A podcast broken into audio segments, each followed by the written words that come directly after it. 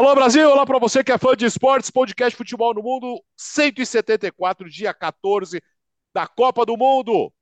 Começou a fase oitavas e final e já temos dois times nas quartas e final. Vem aí Argentina e Holanda nas quartas e final. Podcast Futebol no Mundo hoje com Gustavo Hoffman e a presença ilustre de André Donk. De vez em quando aparece aqui, né, Donk? Tudo bem?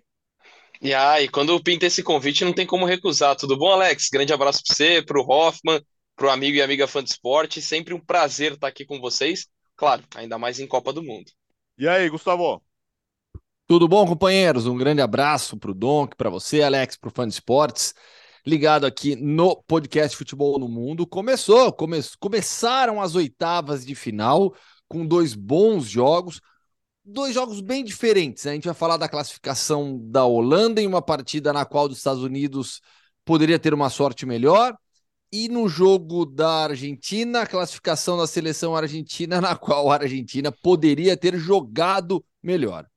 Poder, vamos falar disso a partir de agora, mas no começo do podcast Futebol no Mundo, quero mandar um grande abraço para o Guilherme Winter, ator que está sempre acompanhando aqui o podcast Futebol no Mundo e acompanhava a temporada regular, duas vezes por semana, agora programa diário, mandando mensagens aqui, acompanhando o podcast Futebol no Mundo. Grande abraço, tantos amigos ligados aqui no podcast. Vamos começar com a Argentina. É...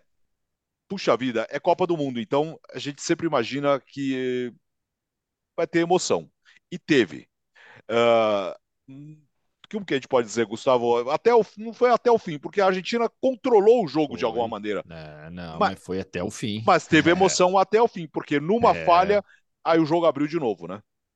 Basicamente, Alex, o Emiliano Martinez salvou na última bola. Na que última coisa, né? bola do jogo, o Emiliano Martinez evitou o empate da Austrália. Um jogo no qual a Argentina não é que ela controlou. Eu vou discordar um pouco, Alex. A Argentina teve a bola mas, em, mas ela não conseguiu ser efetiva com a bola. Ela não conseguiu ameaçar a Austrália para valer. Ela faz 2 a 0 na individualidade do Messi e na falha do Matthew Ryan. É um gol. O primeiro gol surge da jogada do Messi, do talento do Messi, com.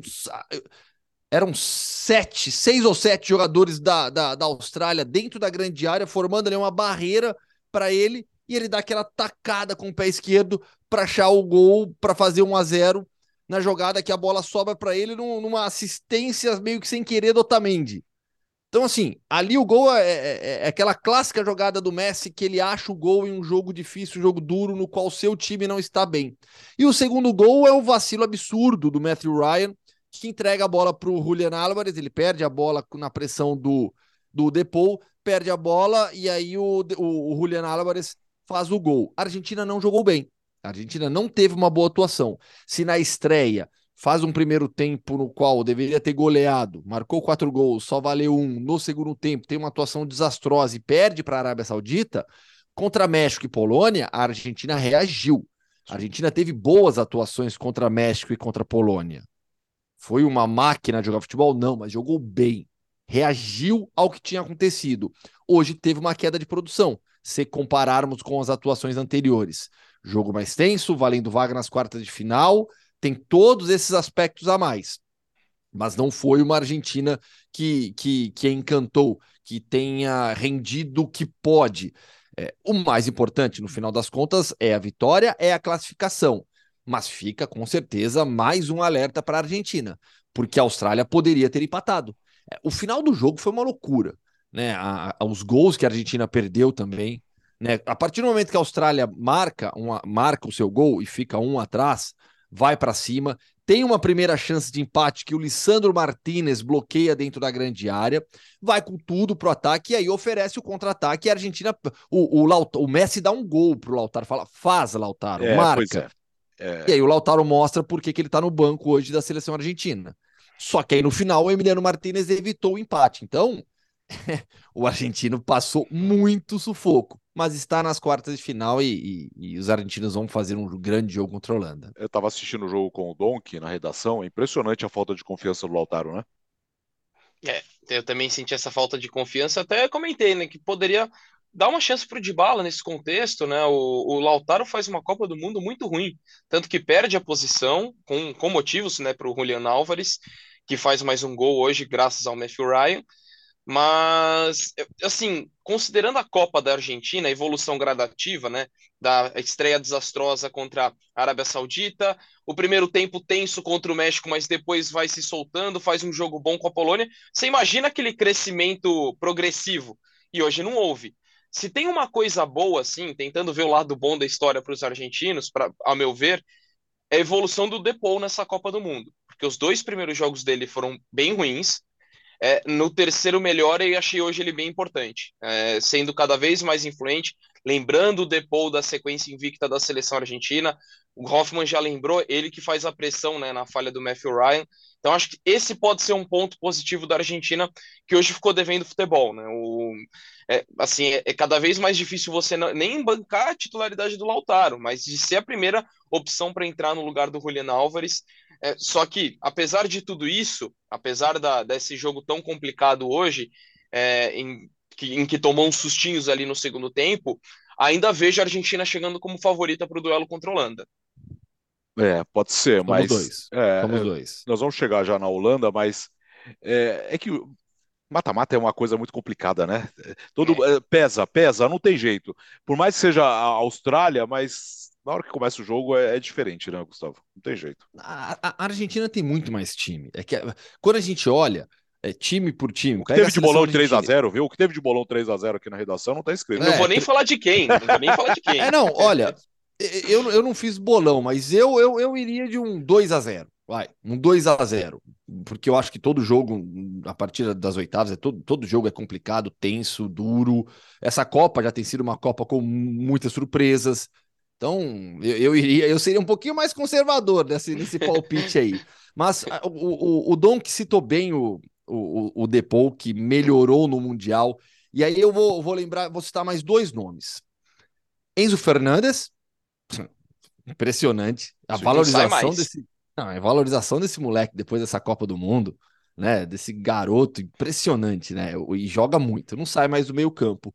E a regularidade que o McAllister dá também.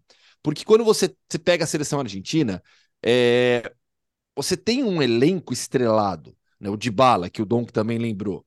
O Dybala tem um tamanho no futebol internacional muito maior do que o McAllister né? Não tô nem comparando funções, nada disso, né? Mas tô pegando um exemplo de um jogador que é reserva. O Papo Gomes, que foi titular hoje, né? Jogando pelo lado, também é um jogador de, de nome maior internacionalmente, Atalanta, hoje em dia no Sevilha. O McAllister é do Brighton. O McAllister não tem esse tamanho, né? Mas ele, ele, ele entrega, é um jogador regular dentro da equipe do Lionel Scaloni. Acho que vale uma menção honrosa, mas Enzo Fernandes, o Julian Álvares também, quatro gols nos últimos seis Sim. jogos é, são jovens que vão que vão tomando conta dessa seleção argentina, mas que tem Lionel Messi. A gente fica buscando, buscando aqui, ali, acolá, não sei o quê. Mas é o Messi. É impressionante. Mil jogos é. na carreira, mil jogos na carreira, nove gols agora em Copas do Mundo, ultrapassando Diego Armando Maradona e Guilherme Stabile, é, atrás apenas do Gabriel Batistuta. Aliás, o Batistuta ele foi contratado pela Bean Sports, né? televisão do Qatar. E eu assisti o jogo pela Bean Sports aqui e ele no intervalo, ele desceu o cacete na seleção argentina. Mas ele meteu o pau, falou que a Argentina não estava jogando nada, que estava contando com a sorte, que não podia, que tinha que definir o jogo logo para não correr risco e chegar no, nos 90 minutos é, tomando sufoco e no final das contas o Batistuta, a Argentina até fez o segundo gol, mas tomou sufoco no final. É, o que o Messi fez no primeiro gol, o jogo estava meio meio enrolado ali, ele pega a bola e ele fica ali na direita, né? Tipo, eu tô aqui, não sei o que, quando você viu ele estava dentro da área. 1 a 0 Impressionante. É, na, no jogo da Holanda, nós vamos falar já do confronto, mas antes vamos falar do jogo da Holanda. Uh, vitória por 3 a 1 Eu esperava mais dos americanos, Gustavo. Alex, é... os Estados Unidos eles, eles estavam bem no jogo, começaram bem, pressionando alto a Holanda é, tiveram uma oportunidade antes de sofrer um gol. É, de todas as seleções classificadas para as oitavas de final, é aquela que teve a menor média de idade entre os jogadores utilizados na fase de grupos. é um time jovem, é um time com protagonistas jovens. A gente pega Serginho Deste, Tyler Adams, Weston McKinney, Weston McKinney que, que, que foi até substituído no segundo tempo. É, então, assim, os Estados Unidos eles têm um time jovem. E eu acho que dentro dessa juventude, dentro do tamanho maior que a Holanda tem, acho que o roteiro seguiu um, o jogo seguiu um roteiro até é, de acordo. A Holanda, na dela, a primeira oportunidade que teve de transição, grande jogo do Dumfries, melhor em campo, Sim. duas assistências e um gol. É, o jogo da Holanda hoje valorizou demais os dois alas, os dois laterais. O Dumfries com duas assistências e um gol, o Blind com uma assistência e um gol. É, um dos gols é a jogada, o gol do Dumfries, é a, o terceiro é a jogada do Blind virando para o Dumfries dentro da grande área. Então, os dois laterais da Holanda, bem demais na partida hoje, mas na primeira transição, a Holanda encaixou o gol. E a partir dali, ela manteve o jogo dentro da sua dinâmica. É uma, uma seleção bem mais efetiva do que dominante. Até eu, eu, eu acabei não vendo a estatística de final de jogo, de posse de bola, não a, não a da FIFA, a, que, tem, que, tem, que tem a bola em disputa. Ó, no final, na estatística clássica de posse de bola, a seleção norte-americana ficou com Teve 58 pontos. É, 58,4% de posse Sim. de bola. Então, assim, é, não foi uma Holanda dominante, mas foi uma Holanda extremamente efetiva dentro da proposta que o jogo ofereceu, com os Estados Unidos, o Greg Berhalter pressionando, indo para cima e sentindo a falta de um centroavante, que tem sido um problema crônico da seleção norte-americana. Há, há, um ano a gente imaginava que o Ricardo Pepe seria a solução hum. da seleção dos Estados Unidos, foi para o Augsburg e não deu certo. Tanto é que nem para a Copa foi. E, e, se você pegar a repercussão na imprensa norte-americana, na ESPN dos Estados Unidos, é, é, o destaque é a falta de um definidor para matar as jogadas que a seleção criou. É, a falta de experiência parece que é, pesou um pouco hoje também, né, Dunk? Pesou, mas eu acho que no final das contas, Alex, deixa uma boa imagem do que esse time pode gerar para 2026. Até porque as eliminatórias dos Estados Unidos elas foram bem regulares. Então, se via muito talento, muito potencial, que muitas vezes, mas que Estados Unidos a gente vai ver? No final, acho que a fase de grupos, para mim, eles só fizeram um tempo ruim, que foi o, um deles contra Gales. O resto dos jogos foi muito bom. E hoje com a Holanda, ainda que acho que a Holanda tenha é, merecido a vitória, ainda apresentou um, ofensivamente algumas coisas interessantes. Eu acho que é uma base que fica bem legal. Para mim, o meio de campo dos Estados Unidos, os três, o McKennie, o Adams e o Musa, apresentaram coisas bem legais. Eu acho que é uma base que os Estados Unidos leva para frente. Apesar do Adams, hoje ele errou feio no primeiro gol, né? ele não acompanha, não faz a leitura da jogada é, e acho que isso acabou comprometendo no, no, no lance específico. É, o jogo foi bem legal, bem aberto, só que acho que o Berhalter é, ele deu muitas brechas dentro do que a Holanda poderia usar do lado do campo, e acho que essa foi a chave para a vitória da Holanda. É, é, um time que abdicou da posse de bola, o Hoffman já trouxe o número, e, e, assim, foi um futebol extremamente pragmático, que historicamente Sim. a gente não está acostumado para a Holanda, mas que foi extremamente efetivo. E eu acho que os Estados Unidos, tentando ser um pouco, muito, às vezes, agressivo, ter a posse de bola, ele permitiu muito espaço para a Holanda no lado. E, e, cara, a gente sabe que o Dumfries é um trator ali pelo lado direito, é um cara muito forte no apoio, e ele teve todas as condições é, de fazer um baita jogo. Não tinha aparecido ainda essa, essa alternativa da Holanda na competição, mas sempre se sabia que era uma grande alternativa, uma grande força da Holanda, o apoio do Dumfries. Então, acho que os Estados Unidos, do ponto de vista estratégico, do ponto de vista tático, acabou dando um vacilo é, nessa partida por, por, esse aspecto. E até o terceiro gol, né, que foi uma belíssima inversão mesmo do, do cara, o Dumfries tem uma liberdade absurda, assim, ele, a jogada inteira. Então, assim, me incomodou um pouco a, a, questão da estratégia dos Estados Unidos, a forma como se comportou é, no, no, na, nas jogadas de transição rápida da Holanda, que acabaram sendo a chave. Assim, disparada a melhor atuação da Holanda na Copa que do Mundo. Que não quer dizer muita coisa, sido... né? É. Exato. Não foi brilhante, mais disparado.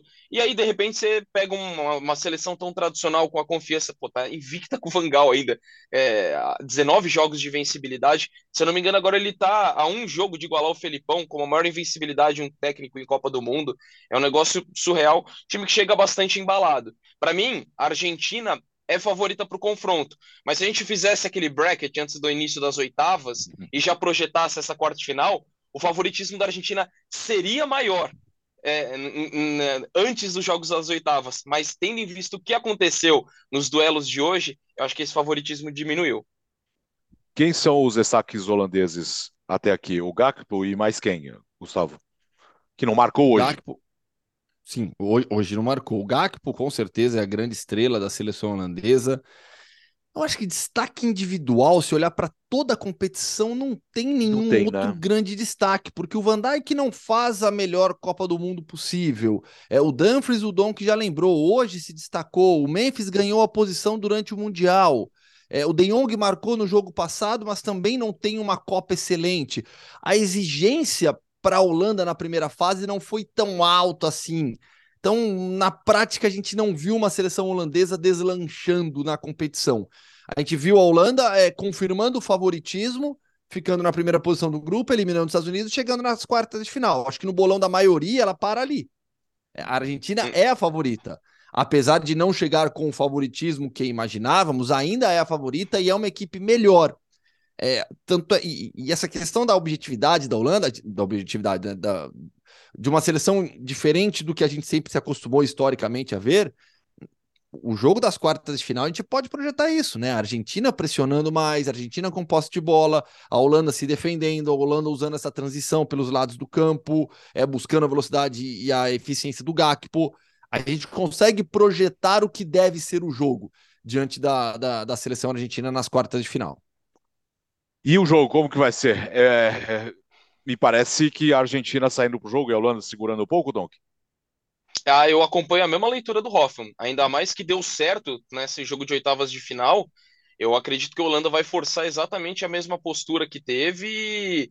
Lógico, um adversário mais qualificado, mas uma Argentina que nas laterais ainda, sobretudo ali no setor que o Dumfries ataca, eu acho que gera uma certa vulnerabilidade ali com a Cunha. Então, acho que a chave do jogo da, da Holanda vai ser o Dumfries por ali. E, e, só um pequeno aspecto, eu concordo com o Hoffman que o único destaque que a gente pode citar da Holanda é o Gakpo, mas eu só queria fazer uma, pela história até, uma ressalva ao Nopper, porque é um goleiro que nunca tinha jogado pela seleção, o cara vem do Herevin, não é que tenha feito atuações do nível do Cesny, por exemplo. Mas ele não comprometeu, foi um goleiro seguro. Então, considerando todo o contexto dele, eu só faria essa ressalva. Não que ele. Nossa, a Holanda só tá lá porque ele fez partidas espetaculares. Não. Mas pelo contexto, acho que ele merece uma ressalvazinha. Alex, posso, fazer, posso fazer uma pergunta para vocês? Deixa eu é, fazer eu, uma antes. Então. Eu, eu, caí, né? Eu caí, né? Por acaso, né? É, não, mas. É, não, mas. Mas, mas tava tá gravando o podcast, Não, tudo bem. Eu, não, o meu medo tá era. É, o meu medo Nem era só. Você não percebeu, então tá tudo bem. É que eu esqueci de colocar a bateria na tomada, sabe? Mas tudo Parabéns. Bem. É, eu pensei Parabéns. que tinha parado de gravar, eu entrei em pânico por alguns segundos aqui. Ah. Não. É, sabe quantos quilos de carne a Argentina trouxe aqui pro Catar para fazer churrasco? 350. 900. Não sei. Nossa. o assado o assado é obrigatório. Então, tudo bem. Se assado, então, se o assado é obrigatório, todos esses 900, 900 quilos, uns 400 são, são é, é, o osso, tá? Então tá tudo bem. É. Gustavo, uh, seleção brasileira hoje uh, com dois problemas: Gabriel Jesus e Alex Teles fora. Fora, né? Que loucura, né? Que loucura. Acho que nenhuma seleção, acho não, nenhuma seleção durante a Copa né? Muitas foram abaladas antes, como o caso da França, mas durante a Copa do Mundo, nenhuma equipe sofreu, está sofrendo tanto com problemas físicos como o Brasil. Né? Perdeu Danilo, Neymar e Alexandro. Está recuperando o Danilo, está recuperando o Alexandro, está recuperando o Neymar e perdeu de vez Alex Teles e Gabriel Jesus, os dois com lesões nos joelhos. Os dois estão fora oficialmente da Copa do Mundo, não jogam mais é, pela seleção brasileira no Catar. O Alex Teles fica para assistir o jogo contra a Coreia do Sul. O Gabriel Jesus, a informação que a gente tem no momento da gravação é que talvez ele viaje já nas próximas horas, em breve já retorne para a Inglaterra para iniciar o tratamento dessa lesão no joelho. São dois reservas, mas o Brasil já tem o problema da lateral esquerda com o Alexandro. E voltando, o Alexandro volta com preocupação, ainda gera preocupação para a comissão técnica. É, na defesa, o Brasil está sem tanta profundidade como no ataque, porque a falta do Gabriel Jesus será pouco sentida porque a equipe já tem o Pedro, tem o Rodrigo que pode fazer essa função, o time também pode jogar com falso 9, que é o Neymar, com o Paquetá de meio avançado, como já jogou. Na defesa, nas laterais, a preocupação é bem maior.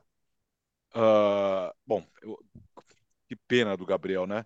E, e tem um problema sério, porque o, o, assim que terminar a Copa do Mundo, nós temos o Boxing Day, então dificilmente ele ficará no Qatar para tratar, né? Ele precisa voltar para o Arsenal e seguir a temporada. Uh, ideia de time para sexta, para segunda-feira contra a Coreia, Gustavo?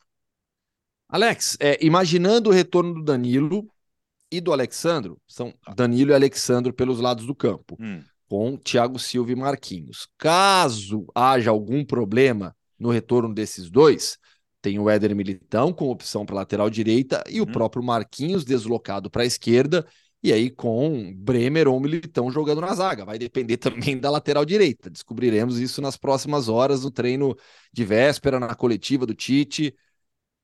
Depois, no meio-campo, Casemiro, obviamente confirmado. Rafinha e Vinícius Júnior pelo lado, pelos lados do campo confirmados, Richarlison como centroavante também.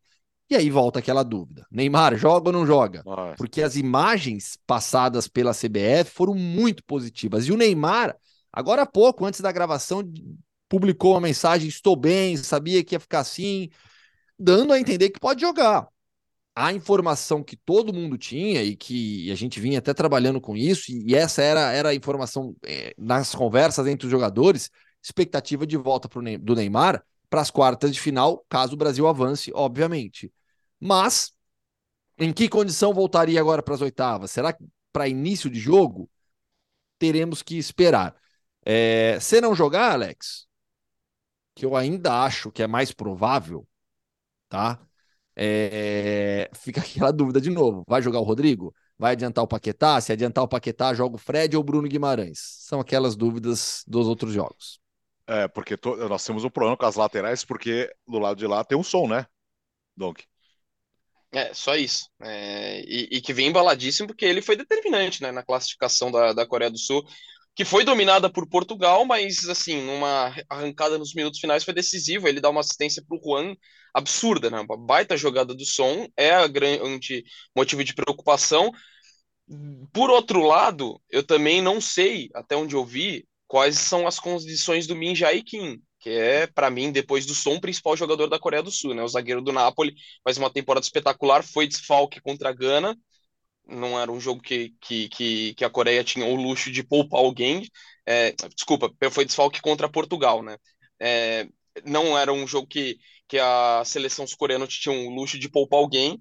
Então também não sei o quanto que ficaria. É, esse poderia ser um problema para a seleção sul-coreana. Mas é um time muito organizado, né? Para mim, a, das seleções do grupo H era a mais frágil tecnicamente, mas assim, extremamente disciplinado, passou com méritos né, com, com, em relação a, aos seus adversários, fez uma fase de grupos bem corretinha, assim, sem brilhar, mas é, é isso, assim, acho que é um time que vai se defender e apostar muito no som diante da seleção brasileira. E falando um pouco mais da Coreia do Sul, Alex, uhum. né, mesmo essa seleção que está longe de ser brilhante, você pega a equipe, né, o time titular, ou, ou até os jogadores que saíram do banco, o Hang Hee-chan, que o Donk já lembrou, é, é jogador do Wolverhampton, da Premier League, né? O Som é a grande estrela, um ídolo nacional, mas você tem o Licanguin no meio campo, que joga na Liga uhum. pelo Mallorca, é um dos melhores jogadores do Mallorca nessa temporada. É... Você tem o, o, o Lee Jae-sung no ataque, jogador do Mainz, da Bundesliga. Então, assim, tem jogadores que competem. Eu sempre bato nessa tecla, né? Da competitividade. Jogadores que são acostumados a enfrentar os melhores todo final de semana estão jogando contra o Messi, contra o Cristiano Ronaldo, contra o, o, os jogadores do Bayern. Então, é, é uma seleção que vai competir com o Brasil, com certeza, mas ninguém vai tirar o favoritismo da seleção brasileira. Segunda-feira, quatro da tarde, Brasil e Coreia, se vencer, uh, enfrenta o vencedor de Japão ou Croácia na sexta-feira. Terminou o podcast Futebol no Mundo deste sábado, 174, dia 14 da Copa do Mundo. Valeu, Gustavo. Valeu, até amanhã. É... Ou não. É, é... Temos que acertar a escala. É, pois é, pois é. é por favor, mande a, a, a, minha camisa, obrigado. Da Copa do Mundo. Mandei, então vai Já chegar mandou? aí, vai chegar, okay, vai obrigado, chegar. É, obrigado, aceitamos os presentes sempre. sempre. Tchau, Donk, seja, uh, volte sempre. Seja bem-vindo, volte sempre. Alex, muito obrigado, sempre prazer estar com vocês, meus amigos. Grande abraço e até a próxima. Valeu, com Gustavo Hoffman, com André Donk, podcast Futebol no Mundo deste sábado, 174. Amanhã estaremos de volta para falar mais das quartas de final e conheceremos, das oitavas de final, conheceremos mais duas seleções nas quartas de final. Valeu!